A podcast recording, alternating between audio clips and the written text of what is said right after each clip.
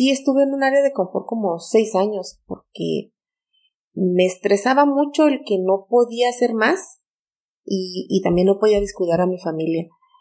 Y ya nada más obtuve una beca para, para irme a, a Francia por una beca de, de Alemania, de la Unión Europea. Y yo tenía 49 años y estaba primero dije, me la iban a dar, pues porque ya soy grande, este, todo lo que trabajo normalmente es sobre la misma línea, propuse una línea diferente para que me aceptaran para, para irme allá. Y haz de cuenta que ese fue como que el masazo que necesitaba en la cabeza. Hola, ¿cómo estás? Yo soy Mario Salinas y bienvenidos a otro episodio de Lateral Podcast. Como sabes, este es un espacio donde la alternativa de historias, errores, fracasos y logros, todos ellos son válidos. Aquí sí se comparte algo diferente y lleno de valor. Te recuerdo que Lateral Podcast tiene episodio nuevo todos los lunes y lo puedes encontrar en cualquier plataforma de audio disponible. El día de hoy estoy entrevistando a la doctora Laila Muñoz. Si tú la quieres contactar, puede ser a su correo electrónico que es lmunoz.watch.mx. Laila es doctora en Ciencias y Tecnología Ambiental por el CIMAP, Centro de Investigación en Materiales Avanzados. Además, es una apasionada por la docencia con casi 30 años de experiencia en la Universidad Autónoma de Chihuahua.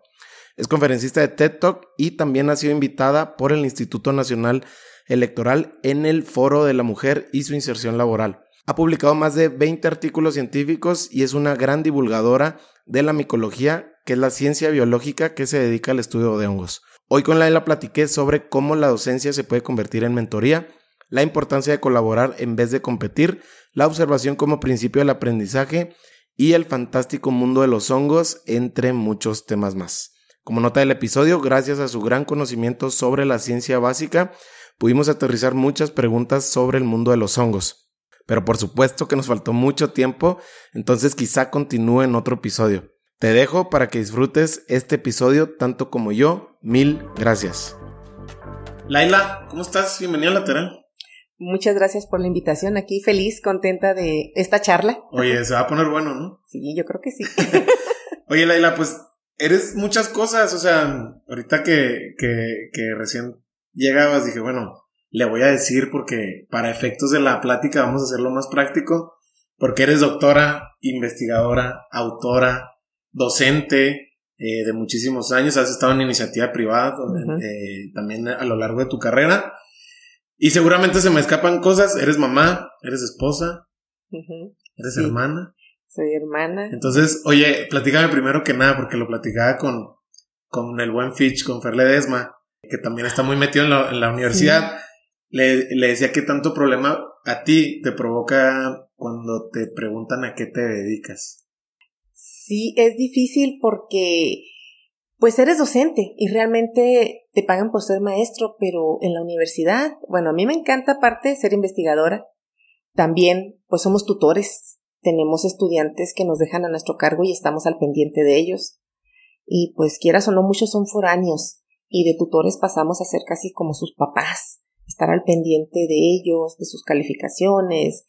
Eh, y entonces, pues casi casi eres como otro papá, otro mamá en la escuela, Aparte de ser docente, yo siempre he dicho que mis estudiantes son mis alumnos, mis hijos prestados durante todo un semestre y para la investigación, que es algo apasionante y entonces, pues eres así como que multitask. A mí casi no me gusta decir palabras en inglés porque digo que nuestro idioma español es muy bonito, pero a veces no hay una manera de decirlo así tal cual. Un docente en la universidad, pues somos muy versátiles, tenemos que ser versátiles y la mayoría nos gusta ser versátiles, la verdad en vez de maestra ya, ya te vuelves casi mamá.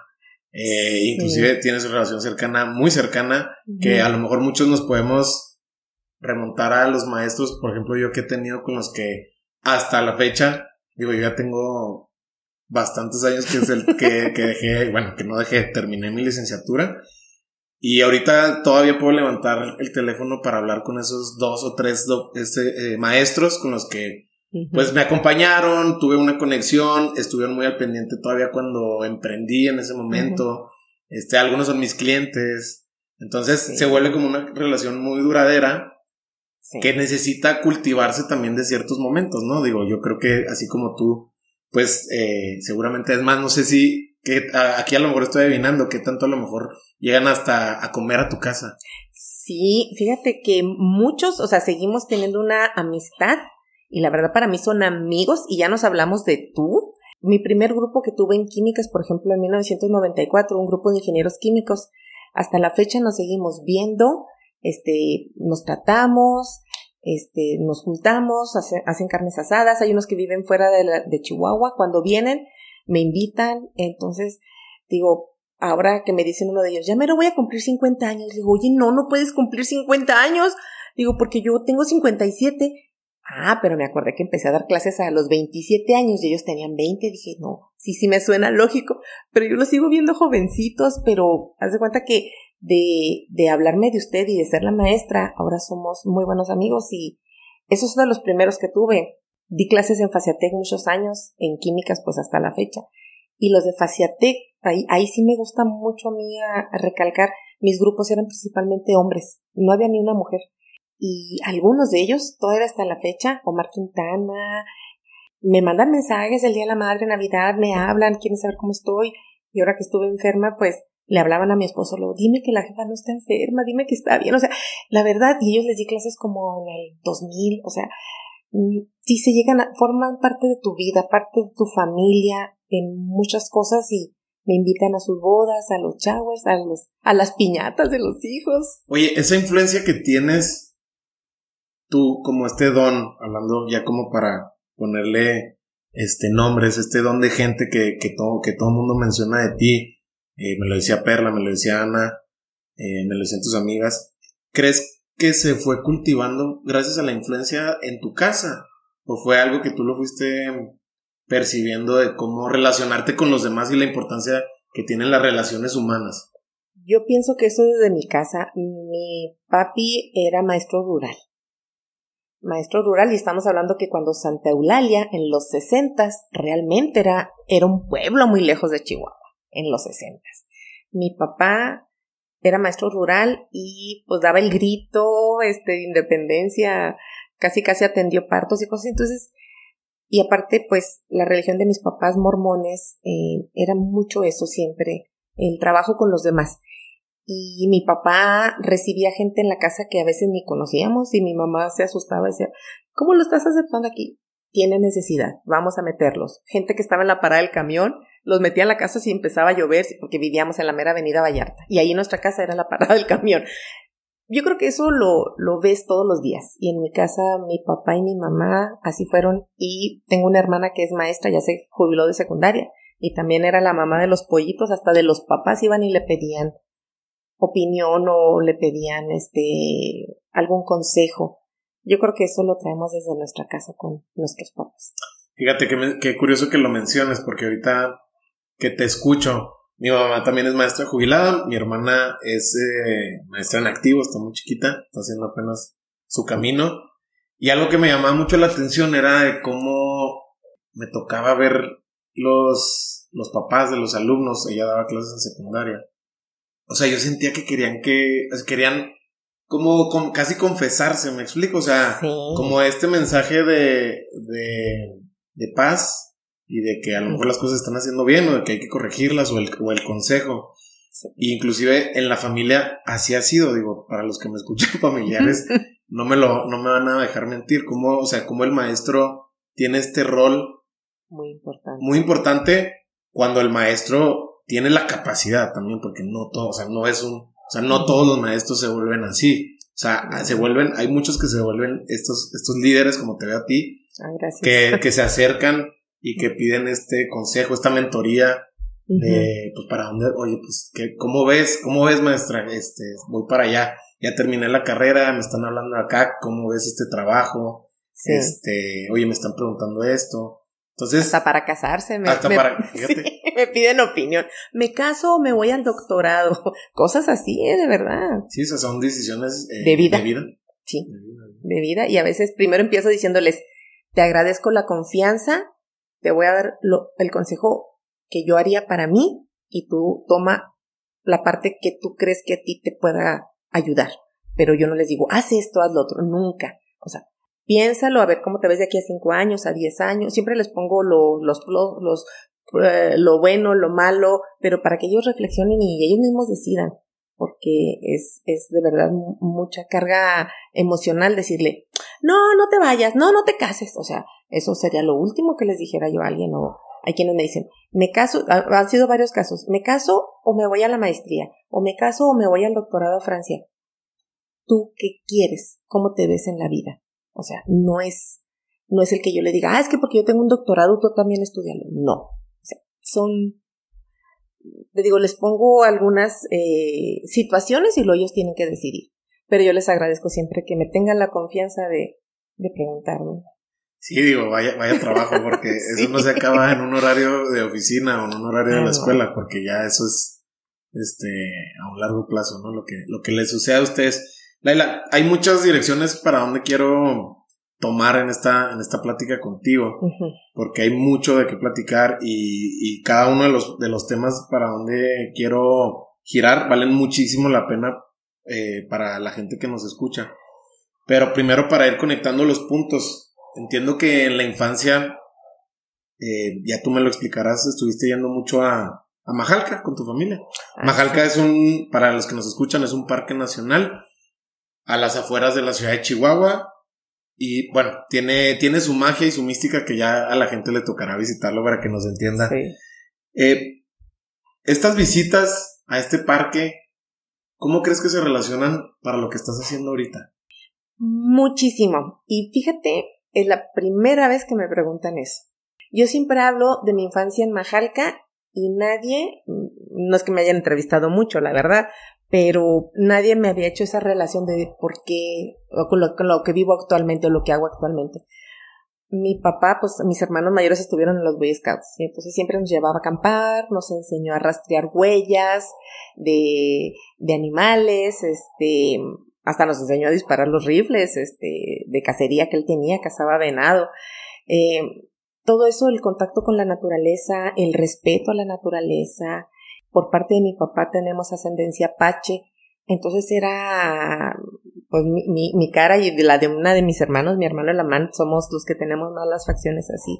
Pero mi papá siempre nos llevó a la naturaleza y era siempre ese respeto y ese contacto con la naturaleza, el de siempre pues mi doctorado es en ambiental, es respetar la naturaleza, quererla, cuidarla.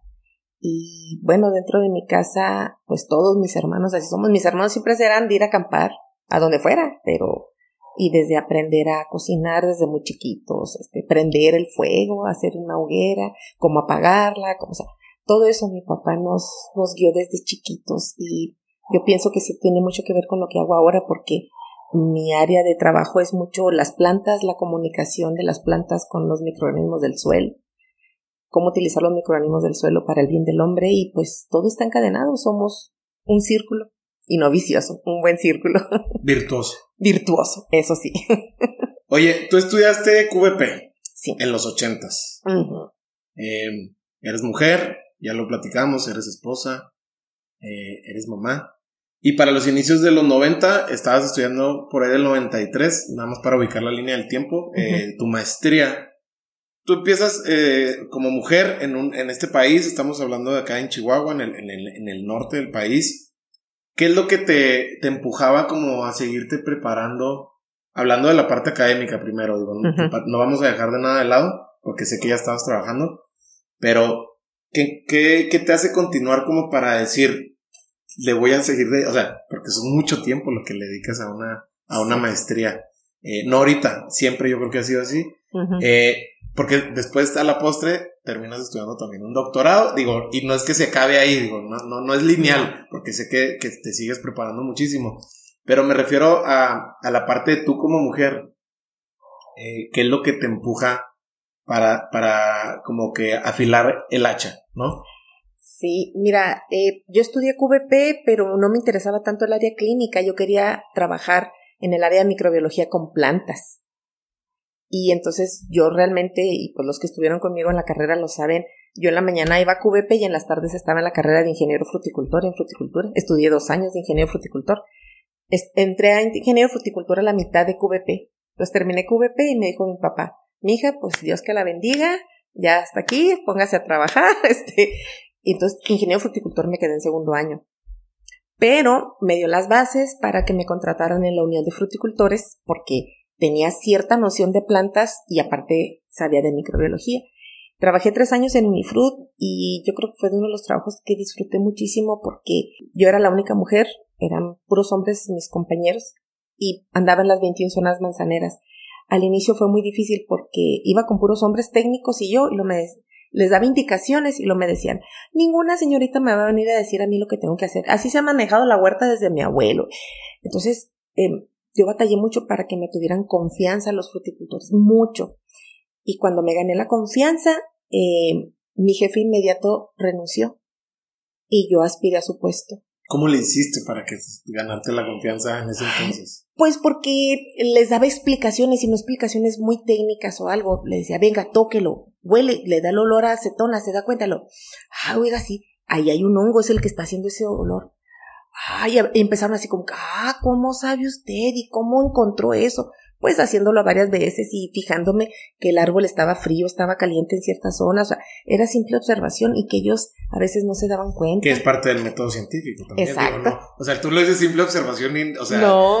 digo, es, lo, lo manejan muchas ramas de muchas cosas, desde, yo lo he leído mucho en, en libros de, de, de conciencia, de cómo observar tu entorno y que observarte a ti mismo, te ayuda mucho a entender las cosas, pero tú lo llevas al método científico y dices tú, pues era así de fácil, pero te aseguro que, que le, rompiste algo, o sea, le rompiste un paradigma, ¿no? Así es, y bueno, eh, también algunas pruebas que les hacían en los laboratorios y se los explicaba, o sea, no nada más les entregaba el resultado, les explicaba por qué, ahora sí que como dicen vulgarmente el remedio y el trapito, que no era mi trabajo, mi trabajo era dar resultados y ya el técnico de campo les tenía que decir qué aplicar y todo. Yo les decía qué enfermedad tenían, pero pues siempre trataba de ir un poquito más para allá.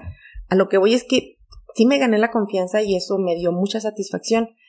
Pero cuando aspiré al puesto de mi jefe, el, el jefe de todos los laboratorios me dijo que no, que porque era mujer. Le dije, pues tengo tres años y voy sola hasta San Buenaventura, hasta me agarraba todo lo que era Tejoloca, Chicmatachille, Pómera, y luego todas las M's hasta Casas Grandes y luego me regresaba por Sueco. Esas eran mis rutas y donde me daba la noche la gente me daba posada para dormir. Entonces, y sola, manejando las, las camionetas de Unifruit. Y luego me dice que porque soy mujer y no me da el puesto y luego después me dijo, pues que si fueras ingeniero. Le digo, pues mi jefe no es ingeniero. Me dice, es que si tuvieras una maestría. Ah, le dije eso. Perfecto. Yo ya vivía en Cuauhtémoc ese día no regresé en la tarde al laboratorio, empaqué mis cositas y al día siguiente de la mañana presenté mi renuncia. Me regresé a Chihuahua, metí papeles a Faciatec, entonces era fruticultura y entré a la maestría en productividad frutícola con especialidad en parasitología agrícola, que era lo que a mí me apasiona y pues dije, esto era lo mío, o sea, realmente yo hacía pequeños experimentos, aunque no era parte de mi trabajo en Unifrut, allí en el laboratorio. Y en, y en la maestría, en mi grupo era la única mujer de siete hombres. Oye, pero renuncias, pero no renuncias para demostrarle a, a este, a esta ah, persona. o sea, digo, se escucha como, como este, pareciera que es un impulso, pero al, final del día vas atando cosas, ¿no? O sea, como que dices, ok, o sea, este no es el camino, pero yo sé que este camino lo puedo trazar yo a partir de prepararte ya, ahora sí, ya con las credenciales que, que seguramente necesitabas este, amarrar, ¿no? Seguramente, digo. Sí, porque yo hacía pequeña experimentación y ellos me exigían proyectos al año. Y a veces sentía que me faltaba saber algo más para poder realmente redondear o, o llevar a buen término los proyectos. ¿Y qué me faltaba? Pues estudiar una maestría realmente. Como que fue el empujón correcto que tuve en el momento correcto. Y entro a, a Faciatega la maestría y me dicen, oiga, pues este, es que no tenemos quien se quede en el laboratorio de micro. o sea, así fue mi entrada a la universidad. Yo, yo no fui a pedir trabajo, yo fui a estudiar una maestría y la verdad gané muchísimo porque me gustaba ser maestra, me dejaron como maestra y aparte estudiando la maestría. O sea, yo siento que me gané el premio mayor. Estudiar la maestría, eh, que, entiendo que es alrededor de dos años el periodo, y estudias con puros hombres.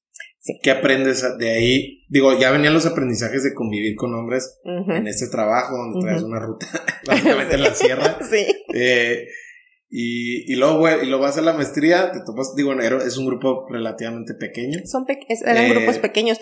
El primer semestre sí éramos puros, eran puros hombres y yo era única mujer. Ya en materias, en otras materias sí me tocó una o dos mujeres, pero mi grupo eh, de mi generación eran puros hombres y yo de mujer. Y la verdad los, los chicos eran bastante, no que fueran, o sea, nos hicimos muy amigos, no que fueran amables por yo ser mujer, este, hicimos muy buena amistad y, y nos complementábamos mucho porque yo no sabía de insectos y llevaba la materia de entomología y yo no sabía de podas y ellos sí sabían de injertos y todo eso, pero ellos no sabían de bioquímica y yo sí sabía de bioquímica, entonces fue un ganar-ganar entre todos, la verdad, muy bien, muy bien, hasta la fecha hay algunos que lo seguimos viendo. ¿Utilizaste alguna estrategia de inicio como para decir, bueno, creo que más vale que nos hagamos aquí todos aliados en vez de, ay, la mujer, la isla contra el mundo, ¿no? No, no, fíjate que, que la verdad, gracias a Dios, este, ellos fueron como, al principio como que decían, híjole, pobre de ti, que el maestro ya hablaba con unas palabras más elevadas en la materia de entomología y yo no había llevado eso en la licenciatura. Y empezaron ayudándome, no, mira, busca este libro. Y luego yo veía que ellos batallaban con bioquímica. Si quieres, yo te explico eso. De verdad, sí. O sea, si tú no te agüitas, yo te lo explico. Y como que fue, se fue dando, la verdad, muy bien. Gracias a Dios. ¿Qué pasa después de esa maestría?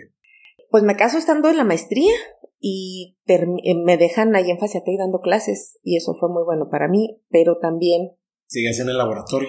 Seguí en el laboratorio, pero también en químicas me dan unas horas. Entonces, como antes en el campus 1 estaban uno enseguida del otro, pues nada más caminaba de una, de una clase a otra, casi casi.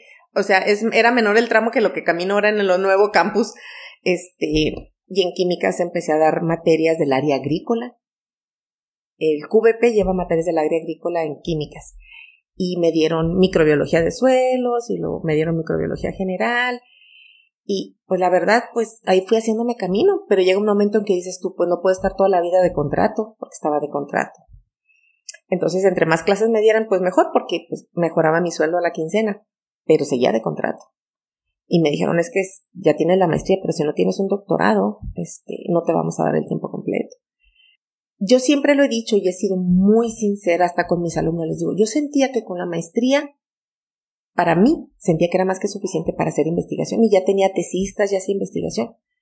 Y qué bueno que la WASH me pidió el doctorado, porque entonces me abrió el panorama a hacer otras cosas. Entro al CIMAP ambiental y digo, pues es que no todo es microbiología, porque ese era mi mundo.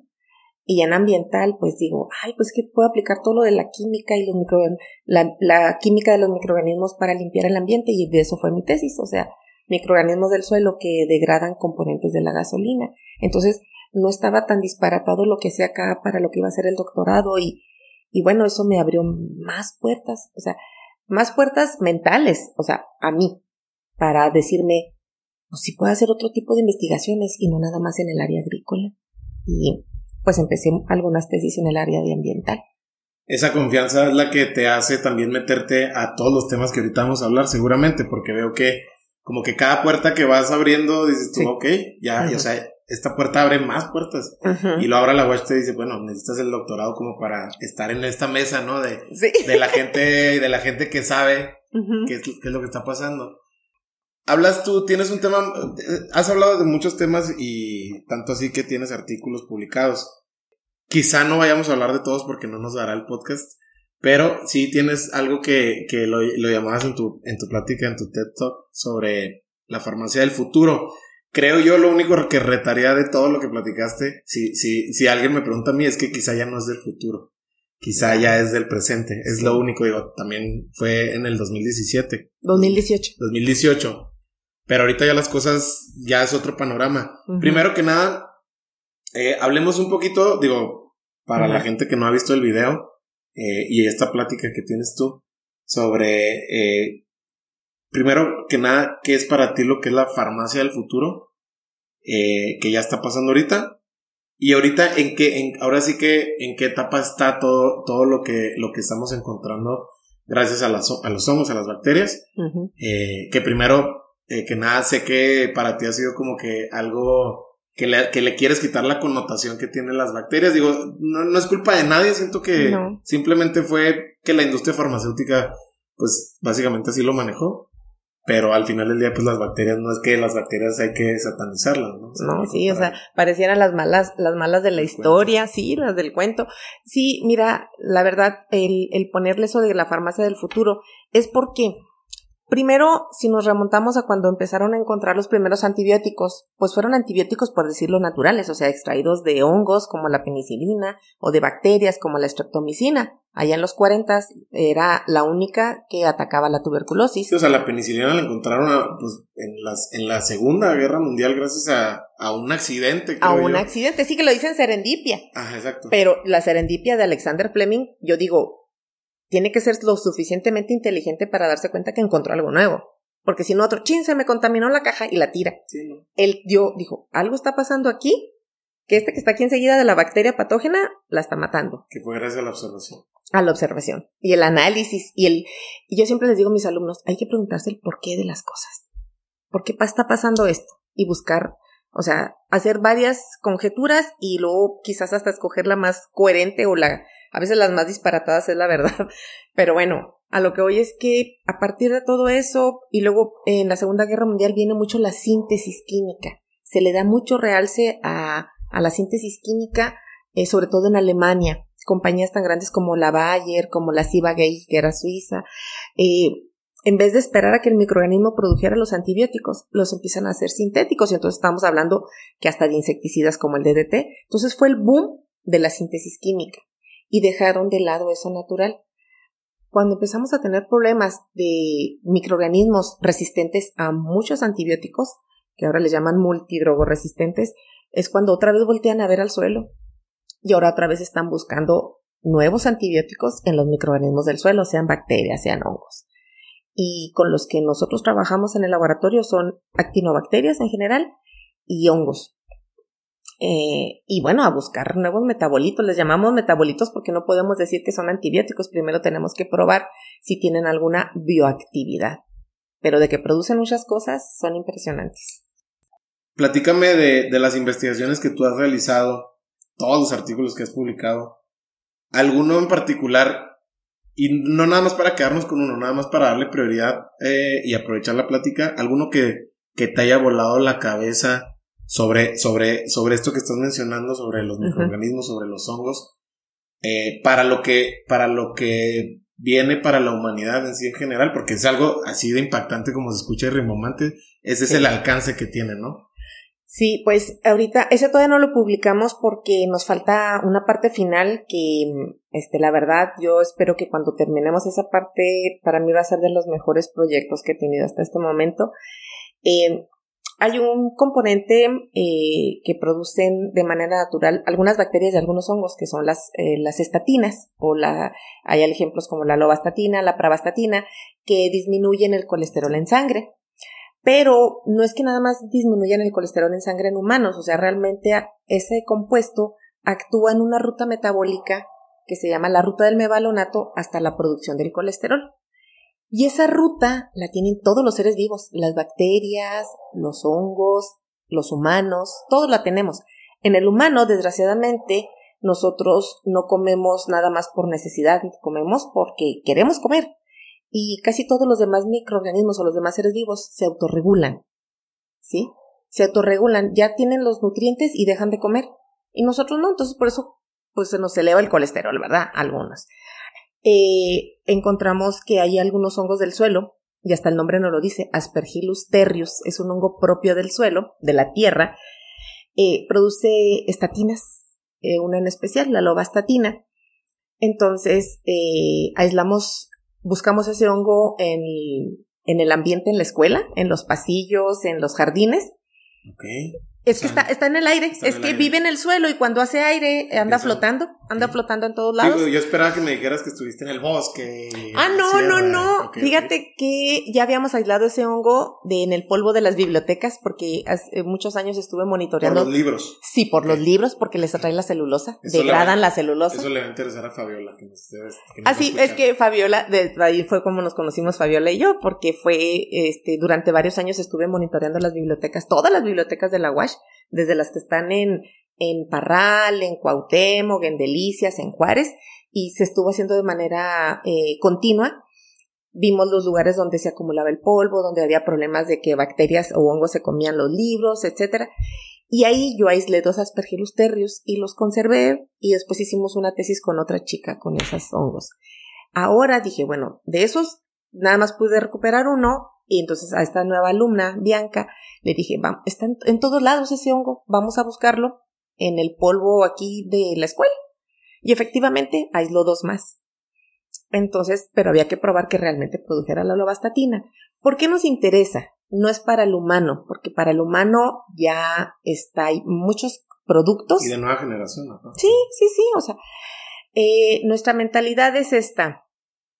Hay, hay arqueas, que no son bacterias, son seres unicelulares. Hay arqueas que viven en el rumen de las vacas y son principalmente metanogénicas. ¿Qué quiere decir? Que producen metano al degradar la celulosa, todo lo que consume el animal. Eh, lo que se pretende es adicionar no la, no el hongo, no las pergilus terrius, sino el compuesto que produce. Ya, ya hicimos varias pruebas en cómo que lo produzca en grandes cantidades y luego cómo analizarlo, la lobastatina, adicionarla en alimento del ganado para disminuir eh, la población de arqueas, que no disminuye la nutrición del animal, también eso hay que aclararlo, este, para disminuir los, eh, la liberación de metano por el ganado vacuno. Vamos a traducir todo lo que acabas de decir porque es sumamente técnico. ¿Cuál es el fino propósito de, de disminuir el metano? El metano, o sea, producido por el ganado vacuno. Creo que, creo que ya muchos van amarrando, pero quiero que quede súper claro porque eh, normalmente hablamos del efecto invernadero por el dióxido de carbono. Pero el dióxido de carbono tiene un ciclo cerrado, o sea, se vuelve a integrar en las plantas y en las algas y hasta en bacterias microscópicas porque hacen la fotosíntesis. O sea, tiene una salida y tiene un retorno, el dióxido de carbono. El metano se libera y muy pocos seres vivos pueden volver a utilizar ese metano. Y es 32 veces más el metano que es su poder de ser efecto invernadero que el dióxido de carbono. Y normalmente hablamos, ah, y la contaminación por las industrias o por los carros, el dióxido de carbono, efecto invernadero, es más peligroso el metano para hacer el efecto invernadero. Y tiene, no tiene retorno. O sea, son muy pocos los microorganismos que lo pueden volver a utilizar. Eh, se les llama metilotróficos. Son microorganismos que utilizan el metano como fuente de carbono, pero son muy pocos. Normalmente si tú ves esquemas de la huella de carbono, el dióxido de carbono tiene esto, se recicla y el metano nada más tiene una flecha hacia, hacia la atmósfera. Entonces, este, este clase de hongo que encontraste, lo que básicamente lo que va a hacer es inhibir esta emisión de metano. Pero en, qué digo, está en, bueno, es que no sé hasta dónde punto pueda preguntar, pero eh, ¿lo inhibe en porcentaje a cero emisión o, significativamente lo va a reducir? Queremos ver qué tanto lo reduce. O sea, eso ya hasta lo habíamos hablado con, eh, con el director de Sotecnia, porque ellos me iban a proporcionar el líquido ruminal y ver qué tanto se disminuía la liberación de metano a nivel, nosotros le llamamos in vitro. Y este, en la, la unión de, de ganaderos nos decían, es que nosotros tenemos unas básculas donde se, en lo que está comiendo el animal se van pesando y queremos saber que no pierda peso al aplicarle esa lovastatina, ¿verdad? Pero también podemos saber qué tanto es, se alimentó bien el animal, pero que se redujeron los niveles de metano. Los niveles de metano los vamos a medir in vitro. Y si se disminuyen, lo más seguro es que también se disminuyan en la vaca. Si pasa eso, para entenderlo a fines prácticos, si sí pasa todo lo que me acabas de decir, que seguramente ya, ya, te sabes, ya sabes tú qué va a pasar, pero sé que, que o sea, ¿qué, ¿qué es lo que sigue a fines prácticos, digo, ya, ya estás hablando de algo que está pasando en ambientes controlados, en, una investigación clínica, pero, o sea, digámoslo, vamos a futorear.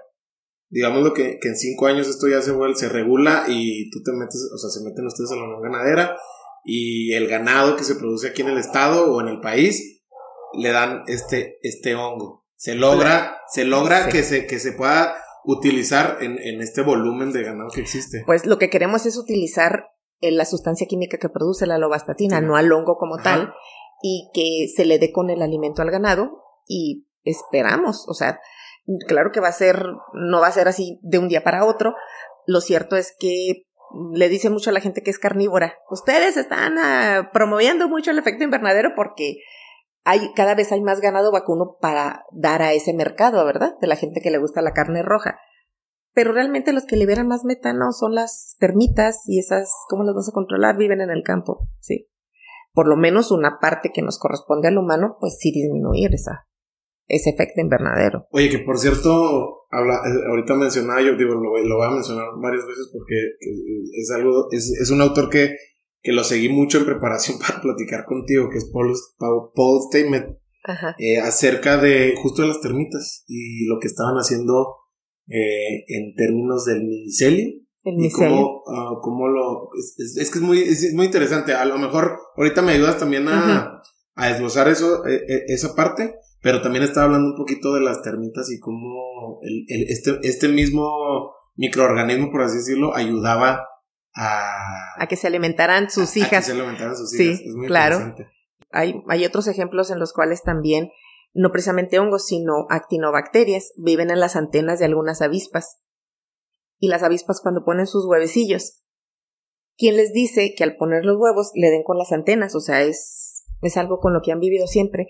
Dejan ahí el microorganismo y ese microorganismo produce antibióticos para que no venga ningún depredador y, se, y les daña los huevos. Entonces, es algo que está en la naturaleza y es, es algo que ha existido de millones de años. O sea, ellos han convivido así y se han ajustado a eso unos se ayudan con otros, otros se hacen daño, mutualismo, este, sinergia positiva, sinergia negativa, el apoyo bueno, el apoyo que no es tan bueno, pero nosotros lo único que estamos haciendo es realmente darle una utilidad para el humano. Hay una frase que me gusta decírselas a mis alumnos, que la encontré en un escrito, que la dijo un pensador latino. Muchos años. Hace 450 años antes de Cristo era latino, era, La, sí, era de esos que se la pasaban los días enteros así viendo la naturaleza. Dijo, todas las plagas que emergen de la tierra, la tierra misma da el antídoto. O sea, nosotros lo único que estamos haciendo es bien, ya con aparatos más sofisticados de saber cómo es la molécula, dónde actúa, cómo lo hace, pero realmente eso siempre ha existido. Explícame por qué es tan, o sea, por qué hay mucha gente que le está dando tanta importancia dentro del ambiente científico y que ya se está traduciendo como en algo muy interesante como para a nivel global. Pues en los hongos en general, mira, los hongos siempre han, han existido en combinación con las raíces de las plantas. A esos algunos que les llamamos micorrizas. Y todos los pinos que hay en el campo están asociados a un hongo, siempre, si no, no podrían vivir. Pero ese hongo se encarga de solubilizar minerales, de darle humedad, y el árbol en contribución le da alimento. Entonces, eso se pueden ver en, en muchos de los fósiles ya petrificados de millones de años, que eso siempre ha existido. Ahora, el micelio que nosotros vemos normalmente este, en los bosques, pues te puede dar tanto setas o champiñones eh, que tengan un tóxico, un alcaloide. Hay unos que son tóxicos porque nos matan, hay otros que tienen este, alcaloides que nos se utilizan hasta para los medicamentos y hay unos que son comestibles y algunos de ellos, como el caso del ganoderma y otros más, este, producen antitumorales y que, pues bueno, desgraciadamente mucha gente los vende, pero tú no sabes realmente si, si lo que te están vendiendo es el hongo, en polvo, te lo venden hasta en café, termogénico y no sé qué. Pero bueno, este, todo eso no es, ¿cómo, cómo explicarlo? Los microorganismos, en este caso que estamos hablando de hongos, producen esos metabolitos secundarios para defenderse de ellos que ahora nosotros los humanos les estemos encontrando un efecto en nuestras enfermedades, bueno, ¿sí? Pero como siempre vivieron en un mundo hostil en el campo, ellos producen metabolitos para evitar que animales se los coman, por ejemplo. Las plantas también, todos los alcaloides que tienen las plantas, eh, la cafeína, la teína y todos esos, este, lo hacían para evitar ser ingeridos. Y bueno, nosotros ahora como sabemos que nos, nos afecta o nos ayuda en la psique, pues lo tomamos, ¿verdad? Lo consumimos. Pero eso siempre ha existido, tanto las plantas como los microorganismos producen metabolitos secundarios que les ayudan a defenderse de su entorno. Ya decías que tienen algunas propiedades antitumorales, eh, otros que son tóxicos, o sea, que te, matan. Y también hay otros que tienen otros efectos como eh, estos efectos que lo platicamos ahorita antes de empezar, psicodélicos. Sí. La, la pregunta digo, más allá del morbo que les pueda, que, pueda levantar, esta parte es, existen por parte eh, de ustedes los científicos criterios como para, para identificarlos a la hora de decir, bueno, entendiendo que también en Estados Unidos ya se está tratando la, psilocibina, por ejemplo, Ah, sí, para tratar pacientes con eh, enfermedades de salud mental, llámese esquizofrenia, depresión eh, aguda o depresión severa, Sí.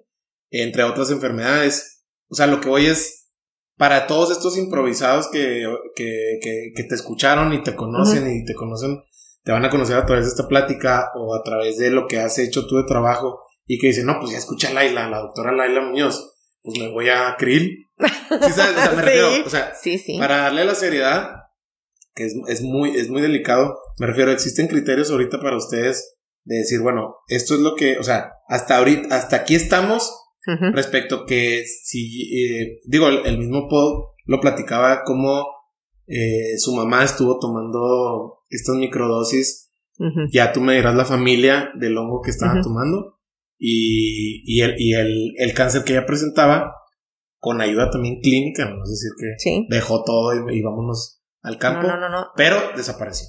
Entonces, o sea, nada más quiero hacer este contexto para entender en dónde estamos parados conforme a la parte legal y la parte que ustedes este, este, ya tienen así como muy investigada. Sí, bueno, eh, muchos de los hongos ya de la naturaleza, ya dentro del área médica hay artículos científicos bien respaldados por universidades del área médica reconocidas como el Johns Hopkins y todos ellos, que efectivamente eh, tienen compuestos, este, los hongos, algunos que pueden tratarse con el, para el cáncer. Y hay muchos, o sea, en el caso del ganoderma, eh, hay una empresa en Nueva Zelanda que fue de las primeras que empezaron a comercializarlo, que se sabe que no nada más contra el cáncer, contra muchas otras enfermedades. Y no es que sea algo de charlatanería, o sea, realmente es efectivo.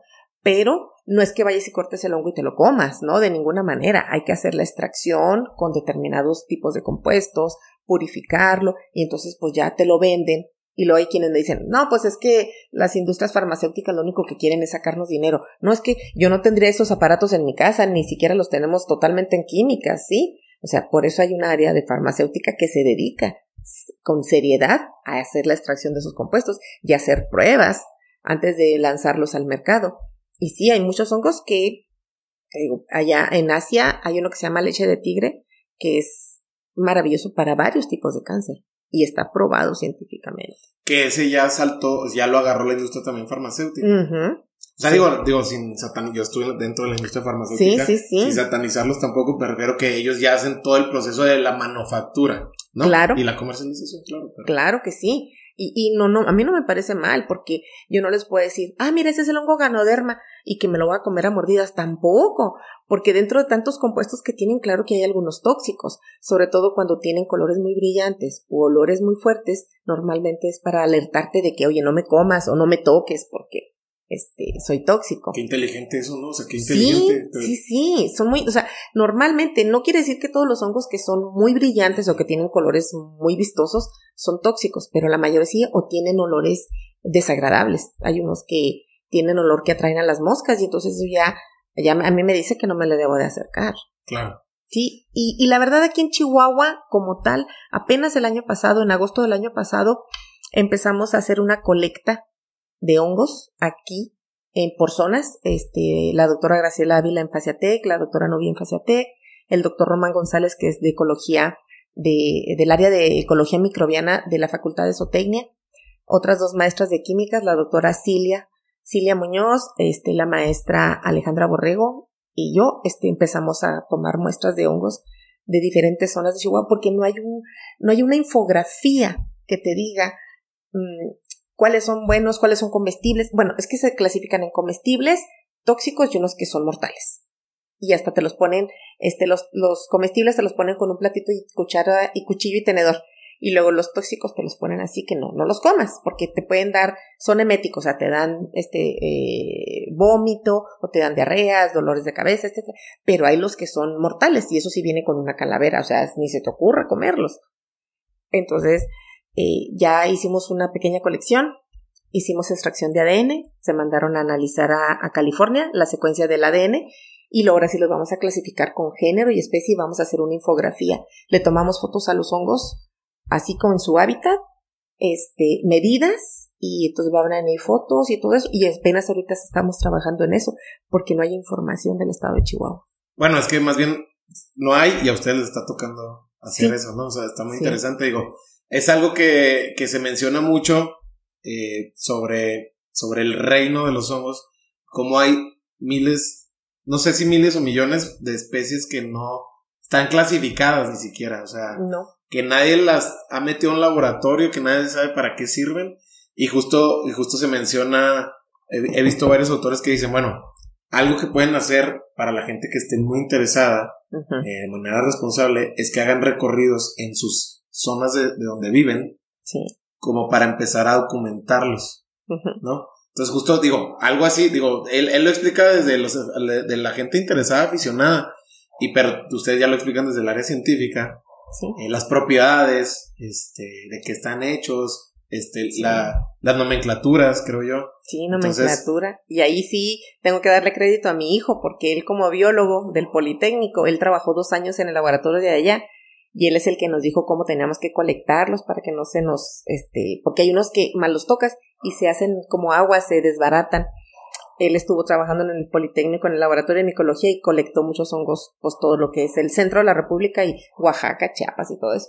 Entonces, él nos acompañó y él nos decía, ese se te agarra así, antes de agarrarlo hay que tomarle foto porque mal lo agarras y se te desbarata y diferentes métodos de transporte al laboratorio y todo eso. Y pues, eh, ese es el inicio, queremos hacer más muestreos, porque normalmente en la sierra saben ya la gente por em, empírico cuáles sí deben de comer y cuáles no, y aún así a veces se equivocan. El maestro precisamente de mi hijo les, les decía, yo tengo 35 años de micólogo y colecto hongos de toda la república y aún así no soy capaz de colectar uno y comérmelo. Mejor voy al súper y lo compro. ¿Sí? Oye, eh, eso, es muy, interesante porque habla de, de, toda esta gama que en 35 años Sí. Eh, no, o sea, digo, él, mismo dice, es que me da, seguramente has dado unas sorpresas no tan gratas como para decir eso, ¿no? Porque, digo, nada como testearlo en el laboratorio y decir, bueno, este tiene estas propiedades, este trae esta, esta clase de hongo y se puede utilizar para esto. Entonces, eh, bajo ese tenor que estamos platicando, ¿tú tienes o alguien que conozcas experiencia con algún hongo en en el sentido medicinal, porque hablas pues de cosas como muy importantes como, como estas enfermedades tan... Yo ahorita, por ejemplo, aquí en Chihuahua no, no, este, yo más bien eh, empezamos a hacer esa colecta de hongos, le llamamos macroscópicos porque son grandes, que son las setas. Realmente lo que nosotros más nos dedicamos son a los hongos microscópicos. Más bien, a eso es a lo que nos dedicamos. Y muchos años, cuando trabajé en Unifruit, y todavía hasta hace poco, me dedicaba a los hongos que causaban enfermedades en las plantas. Pero vemos más el, el, área de utilidad biotecnológica, entonces ahora estamos mejor buscando hongos que los podamos utilizar como biofertilizantes, hongos como insecticidas, este, y ahorita con lo que estoy trabajando con el Aspergillus terrius, que quiero ver si se puede bajar las emisiones de metano. Entonces, mm, realmente le podemos, yo en mi área, yo con lo que más trabajo son los hongos microscópicos. Y te, iba, te quería preguntar, veo que, que desde los inicios, ahorita que platicaba sobre cómo te toca abordar a estos eh, trabajadores, donde rompes paradigmas, donde les explicas, o sea, las cosas prácticas que te dicen, oye, pues es que te está hablando casi, casi que la planta, ¿no? O sea, nada más vela, escúchala sí. y, y, y estate cerca. Eh, pero esa, esa clase de explicaciones creo que como que para ustedes los científicos o los investigadores, pues siempre eh, retienen esa parte y la utilizan de manera que les haga sentido. Pero ¿qué pasa, por ejemplo, contigo, Laila, eh, con las cosas que no tienen explicación? Que cómo, cómo las abordas o cómo las, las digieres cuando, cuando hay cosas en la vida que no tienen esa explicación científica. Pues malamente a veces me obsesiono por saber por qué. y algunas de ellas, este, pues uno busca artículos científicos y a veces no encontramos el por qué. Y tristemente pues la vida continúa y, tenemos que ser productivos. Entonces a veces esos yo los hay, hongos que aún no todavía todavía no sabemos eh, qué manejar con qué manejarlos o qué hacer con ellos y los tenemos congelados. En el caso de algunas bacterias este del cepario bueno donde los tengo contenidas eh, algunas de las actinobacterias algunas ya las vimos que son efectivas produciendo antibióticos, ya las empezamos a trabajar. Otras producen fitohormonas y las pusimos con trigo y creció muy bonito el trigo, ya esas ya las tenemos. Y hay otras que todavía no les encontramos que tienen, entonces mientras no encontremos eso, pues siguen guardadas congeladas, pero siempre tengo que estar revisando artículos científicos para ver si de alguna de las bacterias que yo tengo ya les encontraron algo, porque para nosotros iniciar de cero, y es muy triste decirlo, eh, en México requiere mucho dinero. Y ahorita con ACID, por ejemplo, pues no nos está aportando. De hecho, yo en, en el SNI estoy en la, estaba en la categoría de biotecnología y se quitó. Se cambió, o sea, los que estábamos en biotecnología, que para mí es lo del futuro, este, nos pasaron algunos a química y biología, en el área de química y biología, y biotecnología lo quitaron. Entonces, eh, no hay dinero para proyectos, ahorita se le está abonando mucho a, causas sociales. Y me dicen, ¿cómo le abona usted siendo científica en microbiología a la gente que vive en Chihuahua? pues voy y doy prácticas si quiero. O sea, realmente a mí me invitan mucho, por ejemplo, de las prepas, de las secundarias, de del bachilleres, a dar pláticas. Y, deja tú, a veces eso hace que los alumnos digan, ay, este, quiero ser químico. Pero realmente tiene que ir más allá. O sea, para mí, para mí tiene que ir más allá el que, el que les interese ser químicos, sino que realmente la divulgación de la ciencia, ahora le cambiaron el nombre a comunicación pública de la ciencia, tiene que llegar a que ellos mismos razonen las cosas y quieran saber el porqué de las cosas, no el decidir una carrera. Porque llegan y me dicen, ah, no, yo es que yo no esperaba esto. Cuando veo lo que usted hace, no, pues hasta como sexto, séptimo semestre, casi al salir, entonces al principio como que no les va gustando la carrera porque creen que todos los días hacemos cosas en el laboratorio. Pero a lo que voy es que ahorita lo que se le está invirtiendo es el que hagamos causas sociales y realmente lo mío, pues, es la ciencia y lo que puedo ayudar es dando pláticas. He ido a dar pláticas a kinders hablándoles de cómo se comunican los árboles, este, químicamente y les pongo ejemplos, cosas sencillas, pero realmente no lo puedo mencionar como algo social y es lo que está, este gobierno que está ahorita es lo que le está invirtiendo eh, y no a la ciencia básica, que es lo que hago yo. Entonces, sí, la verdad, sí me, me detiene mucho, no las ganas de trabajar, ni de saber más, ni de descubrir cosas, sino lo económico. Claro, y es un freno totalmente tajante, ¿no? O sea, esa parte cuando se corta el flujo de, del dinero que se utiliza en, pro de la ciencia aquí en México. Pero por el otro lado tampoco no te detienes. Ah, no. Y a lo que voy con esto es de que ahorita mismo tienes, o sea, sí tienes, o sea, tienes artículos por publicar y justo lo platicamos en el primer acercamiento de cómo pues estás esperando ya cosas como de trámite, como para, para publicar. No sé si, no sé cuántos artículos tengas en puerta ahorita, por cierto, pero, pero platicabas de algunos que están muy interesantes. ¿A qué voy con esto? De que al final del día, pues, la adversidad tampoco no, si bien sí es una razón para parar, pero también es una razón para poderte volver más creativo. Más creativos, exacto. ¿Cómo ha sido eso para ti en estos últimos años donde pues sí, esta parte que antes estaba más consolidada, a mí me tocó ver un CONACID hace muchos años donde ciertamente yo sabía, por estar en el área donde estaba, que sí había un flujo que quizá nunca será suficiente, pero había un flujo más eh, consistente, ¿no? De, no nada más de dinero, toda la estructura que, que funcionaba alrededor de eso. Pues hemos tenido que ser creativos y este, si antes era muy fácil decirle al estudiante, te mando a una estancia y esta parte de equipo que nosotros no tenemos, hazlo allá. Pues no, buscar alternativas de metodología para determinaciones indirectas y que no nos salgan tan caras o que no requiere equipo sofisticado.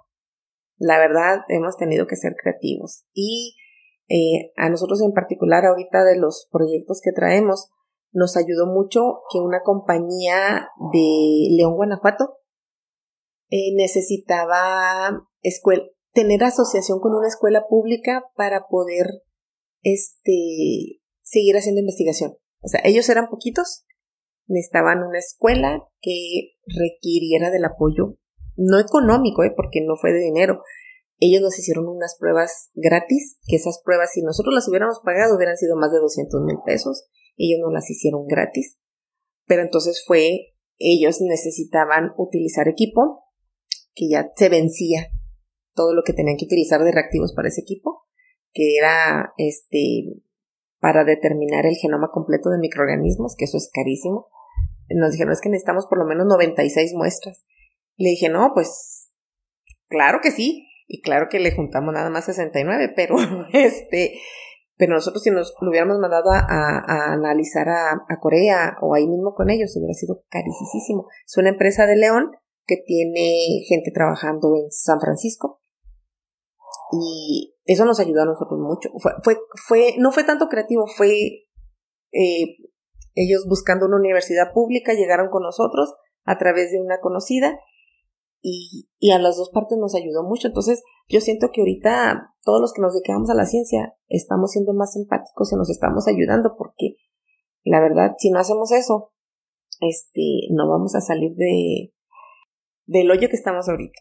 Sí, aparte, pues, ahorita ciertamente les está tocando construir redes, ¿no? Redes de apoyo. Redes de apoyo, eh, y no nada más a nivel nacional, porque sé que en tu caso colaboras con gente de, de otros países, Estados Unidos entre, por mencionar alguno, pero pues sí, al final del día toca, toca eso, ¿no? O sea, ahora sí que tenderse, tenderse la mano y, y quizá, no sé qué tanto tú lo veas así, eh, ahorita que estamos platicando de los estragos de la pandemia, sobre todo en salud, eh, pues sí nos ha tocado también volvernos esa parte, ¿no? Justo como esto, más, más empáticos.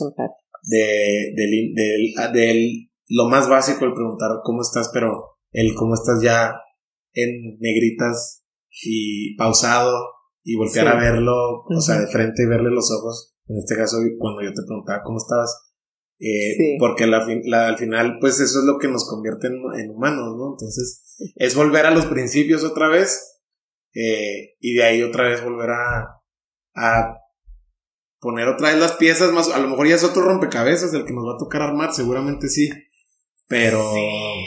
pero sí, creo que, creo que eso es lo que está pasando en muchas, en muchas áreas, no nada más en, la, en, la, en, el, en el área científico, ¿no? No, y que muchas veces, aun siendo, por ejemplo, compañeros de la misma universidad o de la misma área, este, a veces ni siquiera quieres revelar en qué estás trabajando para que no te lo vayan. No, ahora, oye, tendrás tal reactivo. Oye, este, sí, y nos los estamos cooperando.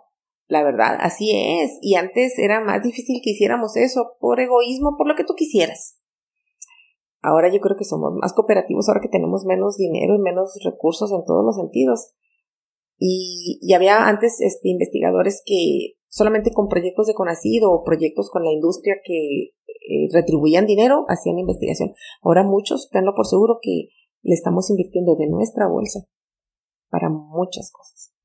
¿Y por qué? Porque queremos sacar adelante la investigación y no nada más es por publicar un artículo, sino ya dejé a la mitad algo y necesito saber por qué, por qué esta bacteria se come este hongo o por qué al revés. Entonces, y pues sentar bases para del área de lo que le decimos la ciencia básica a la ciencia aplicada. Si no hacemos ciencia básica, pues no vas a solucionar nada allá afuera. Claro. O sea, es, ahora sí que valga la redundancia, la rebusnancia, es básico. claro. Me dicen, ay, no, pues es que tú no lo pruebas en el laboratorio. No, es que si no hacemos eso en el laboratorio, no se puede llevar nada a cabo afuera. Hace algunos años, eh, eh, bueno, trabajamos mucho con aceites esenciales también de las plantas. Entonces, empezamos haciendo pruebitas con hongos y tal planta y tal planta. Y cuando al fin dimos al, ahora sí que al clavo, con el aceite esencial de clavo, con el eugenol, este, pues ya sabe por empirismo, ¿no? O sea, que te lo pones en una muela y te quita el dolor, porque aparte de ser analgésico, es también este antibiótico.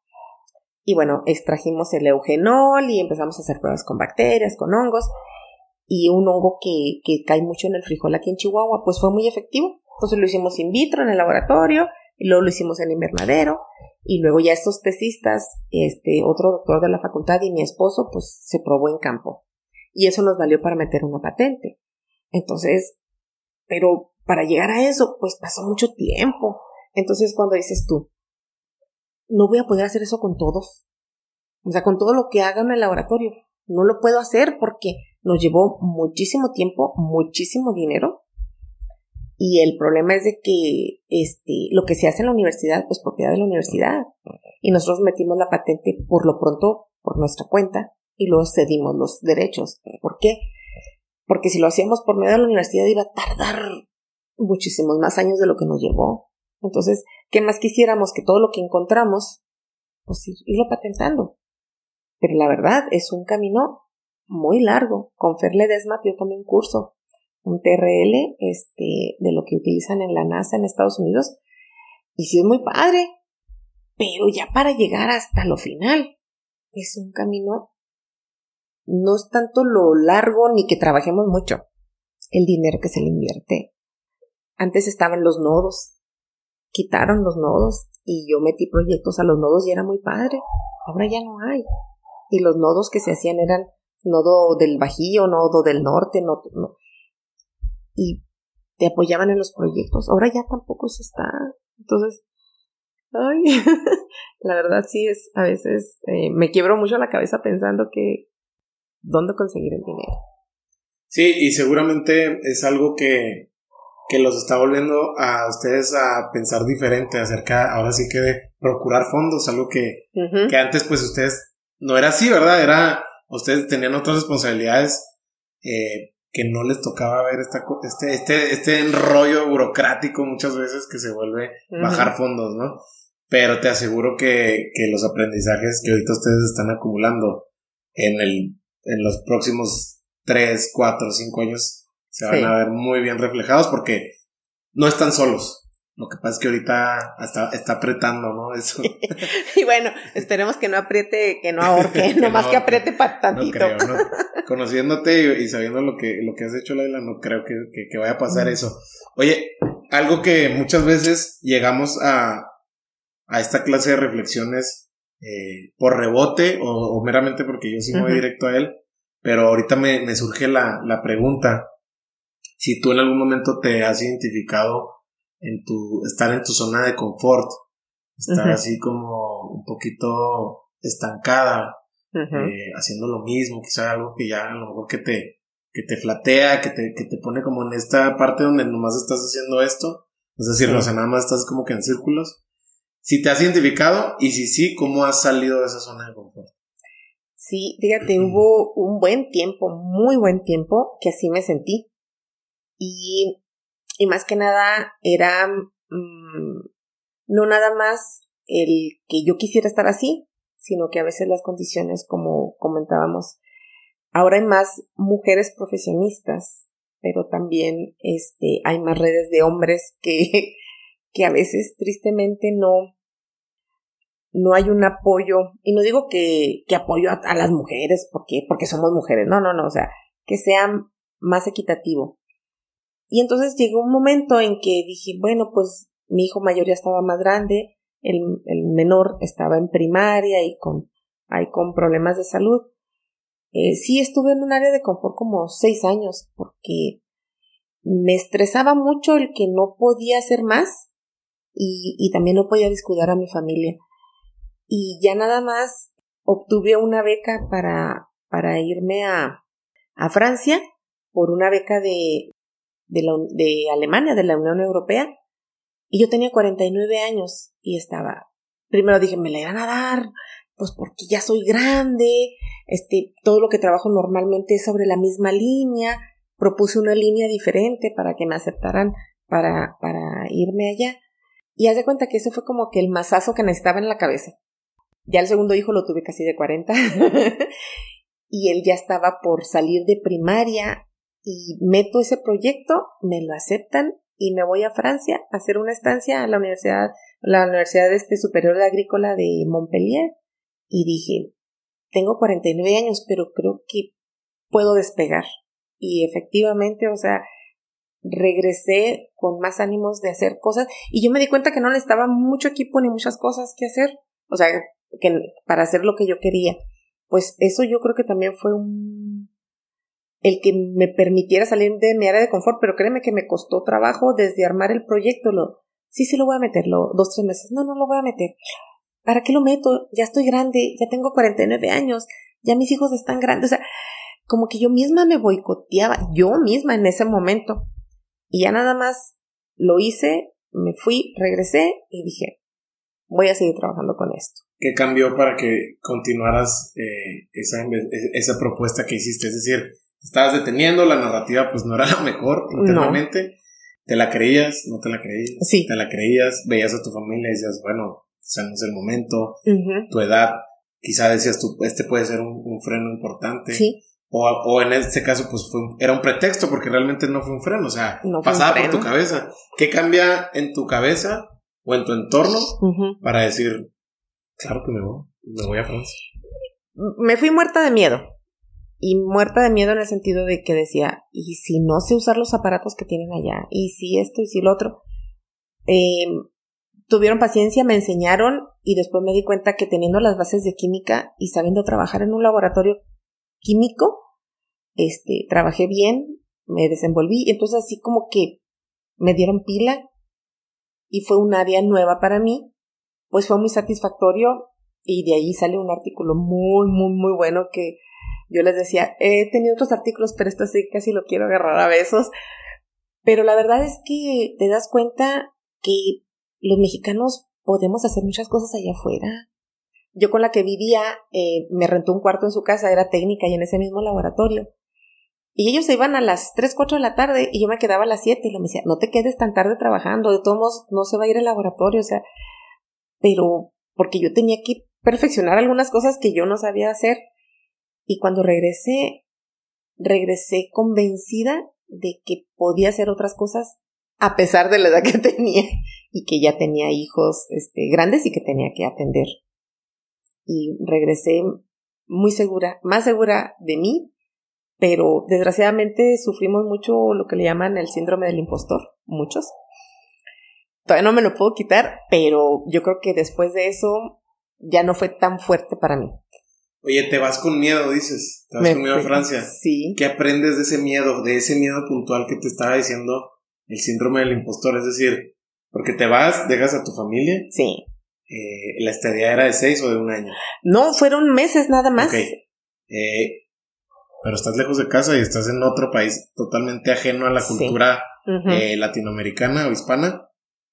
Que, o sea, que me refiero, ¿qué te enseña ese miedo de, o sea, que, si, te, si te vuelve a llegar esa voz, hoy en día, ¿qué le dices a esa voz? Me voy, o sea, ni la pienso. En ese entonces sí la pensé mucho. De hecho, me dieron la beca y me dijeron, tiene tres años para hacerla válida. Me, me avisaron un mayo. ¿Y sabes hasta cuándo la pedí? Hasta el mayo del, año, del siguiente año. Me metí a estudiar francés, que la verdad no aprendí nada más que los números y algunas cosas así, pero por lo menos saber este salida, entrada, este mi nombre o buenos días, cosas así. Pero eh, no la quise aprovecharlo luego porque todavía estaba entre indecisa.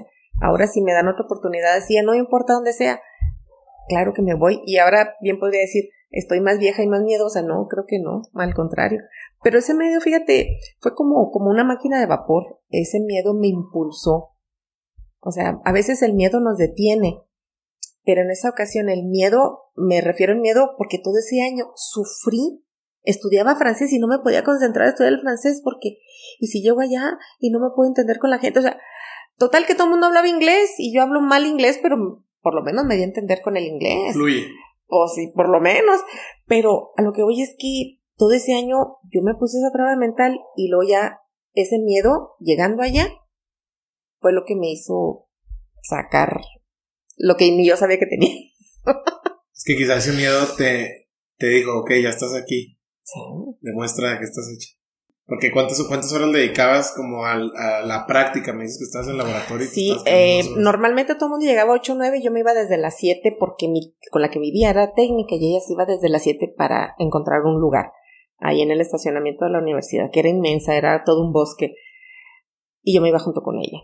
Y bien me podía ir 6, 7. Y eso porque empezaba a oscurecer, si no ahí me seguía pero de al final, este, rápido hacíamos las cosas, ya aprendí a usar un aparato que, que después dije, híjole, cómo quisiera tener algo así en Chihuahua, pero es, eh, ¿cómo diré? Al principio cuando lo vi dije, no, no voy a saber usarlo, y al último ya lo, lo manejaba fluido y entendía si algo me equivocaba qué hacer, y dije, bueno, pues es que, pues, nadie sabe, nadie nace aprendiendo, o sabiendo todo, y todo fue cuestión de que la gente aparte me tuviera paciencia y quisiera enseñarme y, aprendí y aprendí muchas cosas, no nada más lo del laboratorio. Aprendí que uno se pone las trabas, yo tenía miedo de que me fueran a discriminar por mi tono de piel, que era, me decía, no, es que en, en Europa, este, varias experiencias de conocidos, en España, en Alemania. Dije, a ver cómo me ven No, al contrario, fue la gente tan cálida que yo les agradezco tanto porque mm, aquí a mí me gusta mucho ponerme cosas en la cabeza. Tengo colección de boinas y de me pongo este eh, me hago mucho este adornos en la cabeza y, ya ya nadie me voltea a ver. Y aquí en Chihuahua si algún día salgo así con un sombrero, toda la gente así como si nunca hubieran visto una mujer con sombrero.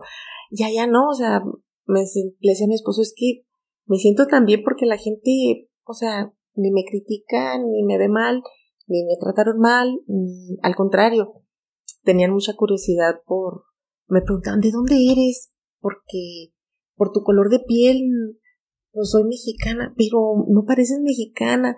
Por lo que mencionas de tu... De tu, Pero me dicen que habían llegado mexicanos más chaparritos y luego otras dos mexicanas que habían ido, una de ellas es conocida mía, rubias de ojos claros, entonces como que Sí, no sabían dónde, en qué cajón ponerlos, ¿no? A los mexicanos. Sí, como que no me ubicaban entre el Erika Salas, que es rubia de ojos verdes, y otros mexicanos que han conocido más chiquitos. Entonces, como que no era, como que mi estilo no checaba con el mexicano, pero la verdad se portaron divinamente conmigo y, y yo digo que eso fue como que me ayudó al que ahorita ya voy a cumplir 57 años y, y digo, qué bueno que me decidí y ese miedo me sirvió. Oye, Leila, eh, algo que, algo que te quería preguntar así que me surge cuando, cuando empiezo a preparar esta grabación es hablar contigo del legado, el legado que tú estás dejando.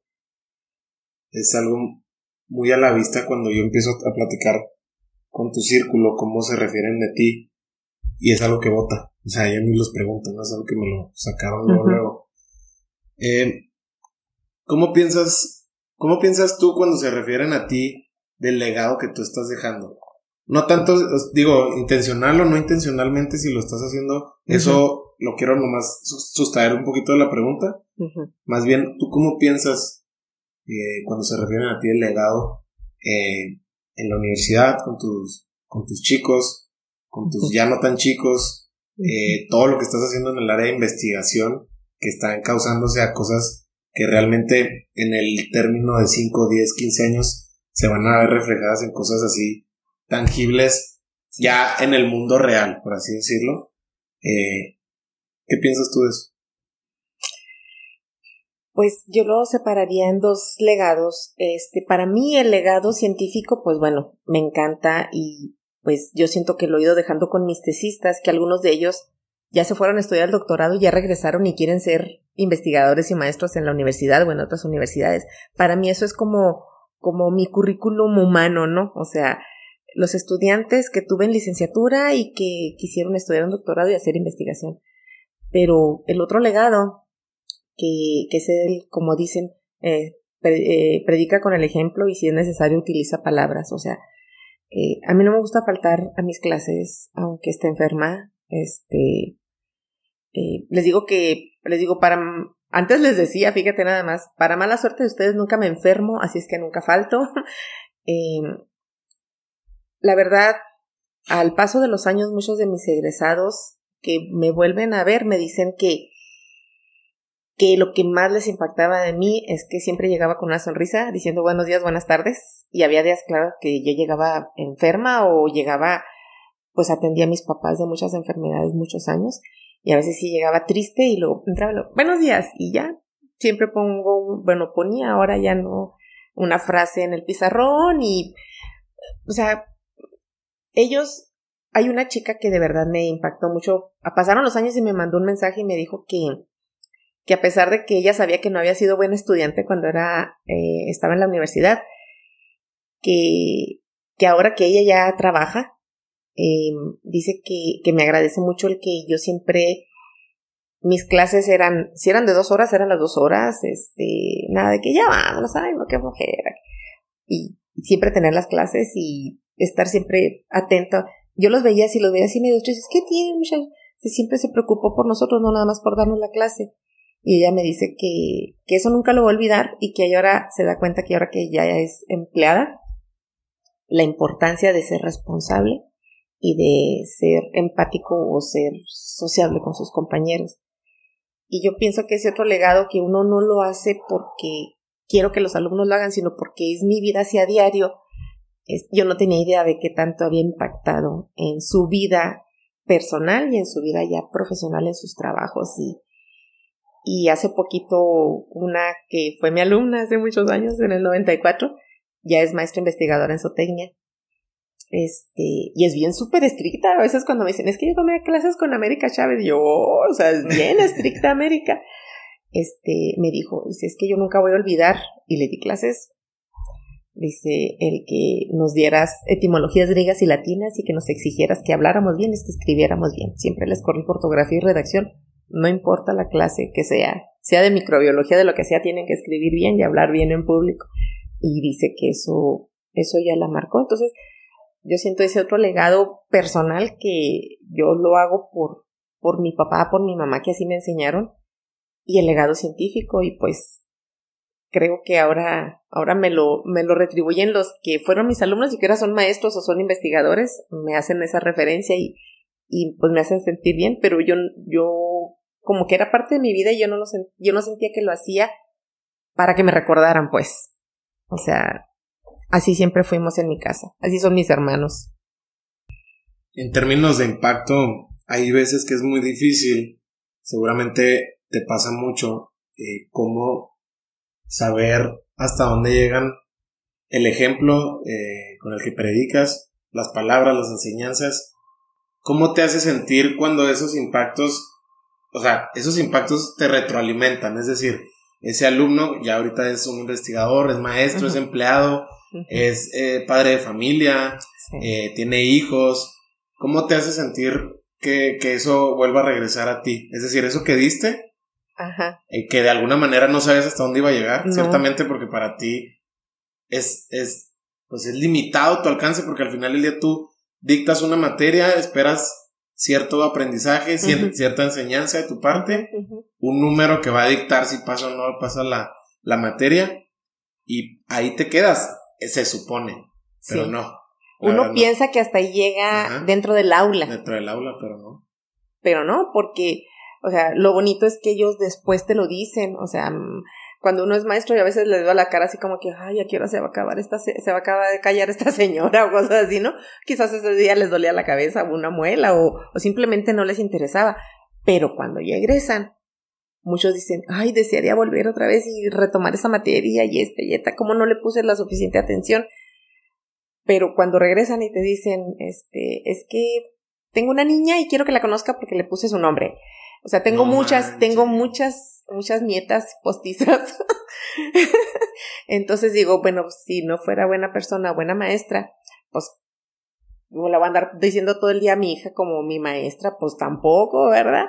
Tengo, tengo una Frida Naisel, tengo una Laila Marí, tengo una Lía Naisel, o sea, eh, la verdad eso a mí me llena hasta las lágrimas, se van y me platican y yo lloro porque soy o sea, me, me, me llena el corazón. La verdad, este, mi esposo trabajó mucho tiempo en la iniciativa privada, ahorita él ya anda por su cuenta, pero cuando recibía pago de utilidades, que me veía trabajando sábados, domingos o atendiendo a mis tesistas, me los llevaba a la casa y les daba a cenar y ahí se quedaban a dormir y cosas así. Él cuando recibía pago de utilidades un día me dijo, yo quisiera ver cuándo te llega un pago de utilidades de tus alumnos o de la universidad pues un día en un súper, este, oí que alguien me gritaba, maestra, maestra. Ya llevaba hijos, ¿eh? O sea, no sé cuándo le di clases, no recuerdo. Quiero presentarle a mi esposo y a mi mamá y a mis hijos. Y, o sea, cuando se fueron le digo a mi esposo, ese es mi pago de utilidades. Porque si hubiera sido una mala maestra o le hubiera caído mal o hubiera sido injusta, ay, bien la maestra, ay, no, me voy por otro pasillo. Y ella le habló al marido y le habló a la mamá y para que me conocieran. Le dije, ves, ese es mi pago de utilidades, que no es dinero constante y sonante, pero pues es un bálsamo para mi corazón y, es lo que me dice que estoy haciendo las cosas bien. Oye, es bien te comparto algo que, que obviamente que, que no, no, no, cabe ni siquiera en la comparación. Yo tengo dando clases desde que inició la pandemia, es decir, desde, el 2020. Y este sábado me topé a un alumno, ahora sí ya es exalumno mío, eh, yo doy clases en el TEC de Chihuahua de, de liderazgo. Y me topé a un chico que ahorita está en tercero de ingeniería industrial. Y fue algo, la verdad, es, es, mi, es que yo, yo he dado clases en, en, plataforma, yo nunca he dado clases con ellos en físico. Presencial. Exacto, y me lo ah. topé en un juego de fútbol, me gusta el fútbol, jugamos. Y me ve y me dice, ¿usted, usted es el profe Mario Salinas? y luego, fue muy, es que nunca me había pasado, o sea, ahora sí que fue mi primera vez. Y luego volteo y le dije, no me digas que eres Antonio Carabeo. De verdad, de verdad, no sé por qué me acordé, porque pues es una pantallita así, Leila. Sí, sí, sí. Y, si, no los, y si no los tratas a diario es más difícil que te aprendan los nombres. sí, y aparte, pues, era, era, la verdad es que no era de los alumnos más extrovertidos, pero yo me acordé mucho por una situación en particular. Y estábamos platicando, y yo lo veía cómo me estaba poniendo una atención que realmente yo decía, es que lo que, o sea, como que caí en cuenta de lo que él quería era, era saber si él hizo bien lo que le tocaba hacer en, su, en la materia. Y le dije, ¿cómo te sentiste en la clase? Y me dice, pues me gustaría saber cómo me vio usted a mí. Le dije, pues, le dije, yo bien. La verdad es que entiendo que estaban ustedes pasando por esta transición entre pandemia, la edad, que ustedes están con 17 años. Entiendo que me pasó a mí, están entre la transición entre soy adolescente y luego ya me toca ser adulto. Adulto joven. Adulto muy joven. sí. Y lo además es semestre, es un semestre de capacitación. Está la incertidumbre y el eh, eh, todo esto. Entonces, eh, yo, yo los entiendo perfectamente. Yo pasé por esa situación. Pero le dije, si estás ahorita tú todavía en el TEC y estás en tercer semestre, quiere decir que lo que, lo que estás haciendo, lo estás haciendo bien. Y nada más sigue así. Le dije, salúdame a los chicos con los que estaba convivas. Pero él, o sea, era, era, e, esos, esa mirada que te ponen es como algo muy... Muy especial. Muy especial, digo, pudiéramos ponerle estos adjetivos, pero yo no se los puedo poner porque fue mi primera vez, pero fue así como que, wow, o sea, esta, por eso te preguntaba lo del impacto, porque ojalá y, y, me gustaría realmente, eh, nos volvemos también responsables de lo que les decimos y lo que les tratamos de compartir. Ojalá y siempre para mí, en lo que yo dure en la docencia, no sé cuánto, sea positivo, ¿no? Porque también debe, debe, yo creo que debe existir también el otro lado de la moneda de gente que no conecta con lo que tú, con lo que tú transmites y es válido. ¿Es válido? Claro. Es válido, pero uno dice, bueno, quisiera que ese, ese margen fuera el menor y llegara el mensaje y prepararme, ¿no? O sea, fue como que, para mí fue, o sea, fue raro, fue raro. Fue raro, pero fue como, justo como lo, como, la, la historia que me dices con, con tu esposo de, del pago de, utilidades. Del pago de utilidades. Y, y era muy reiterativo mi esposo cada vez, ay, ya quisiera que me veía los domingos preparando clases o revisando, o a veces poniendo dinero de mi bolsa para otras cosas y etcétera, ¿no? Este, o mi hijo más chico que no tiene filtro y veía que llevaba a los tesistas a la casa a trabajar y ya de una vez les daba comida, les daba cena. Y una vez me dijo enfrente, tenía varios ahí en la casa, y me dice, ¿por qué si vienen, vienen tus alumnos a cenar y se comen mis sándwiches? O sea, diciéndole así, yo, cállate, tenía como ocho años, digo. Pero bueno, o sea, a lo que voy es que no nada más son, o sea, no nada más vas a, eh, a, compartir eh, conocimientos, eh, actitudes, este, pues todo, o sea, es, es parte de, hasta simplemente el llegar a tiempo y con una sonrisa o, o no juzgarlos, no juzgarlos porque hay maestros que empiezan con que, ay, ya viste, está todo tatuado y de seguro va a ser bien mal alumno. O sea, empiezan a, prejuzgarlos y eso, eso no va. Sí, son prejuicios que cada vez están cayendo eh, cada vez más rápido, pero sí, sí. Sí te entiendo, sí te entiendo a lo que vas. Después de ese estadía que me gustó mucho cómo lo, cómo lo, lo, lo abstraes, lo que aprendiste estando en Francia y regresando, y esa confianza que te da saliendo de tu zona de confort.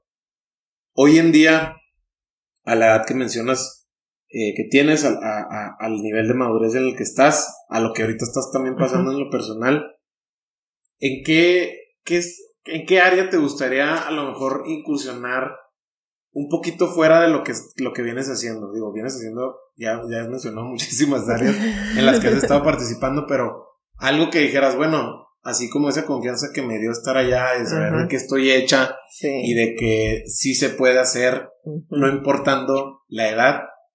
Hoy en día, ¿a qué le quisieras apostar tu energía, además de todo lo que estás haciendo Sabes que hace algunos años, hace como cinco años, empecé a tomar cursos de lengua de señas mexicanas.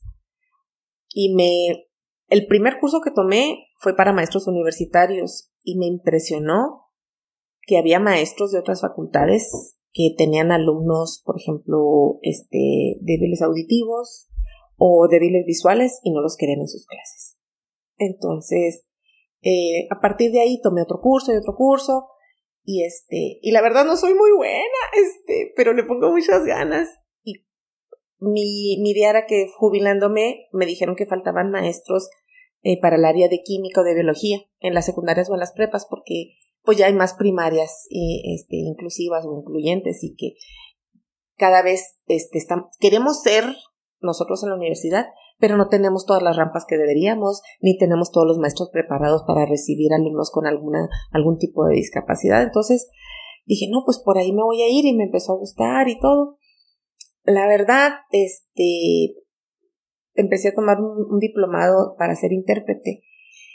Me es difícil, yo, yo me di cuenta, o sea, a pesar de que soy química y manipulo, me es difícil manipular, o sea, hacer la, la, señalización rápida, no puedo. Y luego trato, trato que al, la estoy viendo y trato de, de, imaginarla. Me dicen que debe de ser automático. Sí, se debe también a la, a la, a la neuroplasticidad que estás construyendo, ¿no? También porque también venías como de otros métodos de cómo tu cerebro funcionaba y esta parte de observación. O sea, los mismos ritmos de atención que tú le ponías a las cosas es distinto porque esto requiere, ayúdame aquí, corrígeme, de mucha destreza, que sí la tienes, pero, la tienes enfocada como a otros movimientos. A otros movimientos. Y eh, la agilidad, ¿no? La agilidad. Y yo, por ejemplo, yo me puedo estar horas sentada al microscopio viendo y quizás nomás me levante para ir al baño, para ir a tomar agua, pero me puedo estar horas. Y el, el recibir rápido la señalización, o sea, yo, a ver, espérame, tengo que analizarlo en mi mente. Me di cuenta que, que me estaba haciendo muy, muy difícil. Y ese era mi plan B, la verdad. O sea, el, el ser maestra, seguir siendo maestra, pero ahora sí de lengua de señas para enseñar química o biología. Eh, y ahí sí me sentí un poquito frustrada, eh, la verdad, porque tengo mis libros y trato de practicar, pero no realmente me doy cuenta que, lo aparte después del COVID, mis articulaciones ya no quedaron tan bien como eran antes, quizás voy a necesitar rehabilitación, pero em, trataba de hacerlo más rápido y, y, ya no, no, no puedo hacerlo tan rápido como es. Pero en químicas, eh, ahorita tenemos un alumno, José Nava, este, muy buenas calificaciones, muy inteligente, y pues la universidad le, está pagando un intérprete. Y entonces Jessica Rascón, que fue mi maestra, lindísima persona, este, entra a todas las clases con José y le, y le interpreta lo de las clases. Y por lo mismo, pues me la dejaron de tutorando para la carrera no quiero quitar eso del renglón, pero primero tengo que ver un poquito de, de, de darme tiempo porque yo me desespero, ¿eh? o sea, quiero que me salga rápido y entender rápido y lo mío es más de observar y entonces como que mi cerebro tarda en, en registrar todo eso por cómo estoy acostumbrada a ver las cosas. Y si no es eso, pues yo creo que pues queremos algo familiar, o sea, mi esposo y yo años le he acompañado al campo a trabajar y pues nos podemos integrar, algo así. Pero lo mío, lo mío es el trato humano. Claro. Ya. Oye, ya por último, Leila, para ir cerrando, em, te quiero replantear la, la pregunta que te hice durante la plática. Esto, esto que no se puede explicar, que a todos nos pasa y nos pasa muy seguido en la vida diaria, que no tiene ciertamente esa explicación de, de ningún, bajo ninguna corriente, bajo ninguna área. ¿Qué tanto a ti te, te mueve como para ver a otras instancias, por así decirlo, que no sean las que tú ya conoces o entiendes o dominas? Estoy hablando, ya no estamos hablando de hongos, no estamos hablando de biología. Eh, cuando llegan estas situaciones en la vida, ¿cómo las maneja alguien como tú con este, eh, con este pensamiento tan crítico y tan llevado a la práctica bajo una serie de técnicas científicas para, para solucionarlo? ¿Cómo, ¿Cómo le haces para... lo rompes, lo omites, eh, se lo dejas a... No, no lo puedo omitir, este, y, y, luego a veces hasta me, ay, les digo, no me lo puedo sacar de la cabeza y tengo que saber por qué. Y, y no, no, tampoco no soy de esas, pues es que así es la vida. O sea, no, o sea, tiene que haber un porqué de las cosas y tampoco puedo decir, es que, pues ya le tocaba. O sea, no, tampoco, o sea, tiene que haber un porqué, por qué sucedieron las cosas. Y luego a veces, este, empiezo a elucubrar, ¿no? Empiezo con mi esposo sobre todo que platicamos mucho, le digo, fíjate cómo la ves, y si esto no habrá sido esto, no habrá sido lo otro, lo mi esposo, ya hombre, ya no le des tantas vueltas, no es que me llama la atención y, tengo que estar, o sea, para mí es estar siempre pensando el por qué sucedieron cosas y no me gusta dejarlas, este, pues porque así es. Luego a veces me cotorrea y me dice, pues es que sí lo quiso Diosito, ¿no? porque a veces cuando me dice eso es para que ya no platique sobre el tema, pero yo le doy vueltas y vueltas. Y a veces digo, ya, porque me, me causa conflicto, ¿eh? Sí me causa conflicto, quiero saber por qué sucedió. Hay algo, hay algo ahorita que te, que te ronda en la cabeza, que, que te lo lleves casi, casi que a la cama, este, esta clase de, de, preguntas que te haces. Pues ahorita fíjate que mm, por todo este tiempo que hemos pasado de la pandemia, el primer año fue el estarme preguntando el por qué y estar buscando artículos sobre el COVID y efectos y no sé qué. Y el año pasado fue como un parteaguas en mi vida de, de dar, no darle tanta importancia a esas cosas. Eh, todo quería saber y todo quería investigar y por qué las enfermedades y ahorita estoy tomando casi como dicen los de doble A, un día a la vez. O sea, ¿qué sucede hoy? Si planeo el mañana, planeo por semana. Es que siempre yo mi vida toda la tenía planeada por semana, por mes. Ahora planeo por semana, planeo de un día para otro.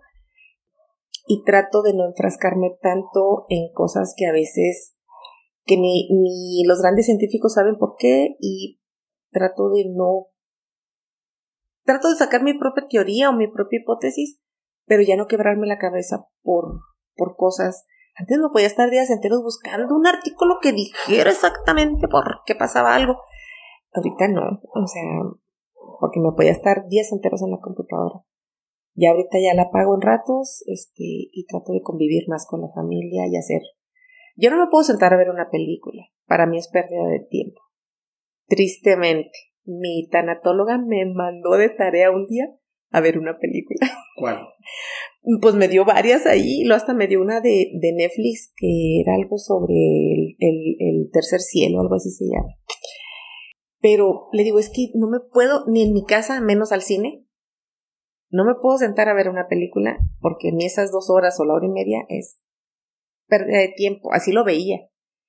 Y si la estoy viendo, estoy haciendo otra cosa en la computadora o escribiendo, pero no nada más viendo la película. Y ahora trato de no tener ese pensamiento de que es pérdida de tiempo o trato por lo menos sentarme a platicar con los hijos que antes no hacía. Por lo mismo, ya no me enfrasco en, en querer entender todo, porque de verdad eh, me, me, causaba mucho ruido en la cabeza y, y a veces llegaba la obsesión, entonces ya no. Quiero disfrutar el día a día.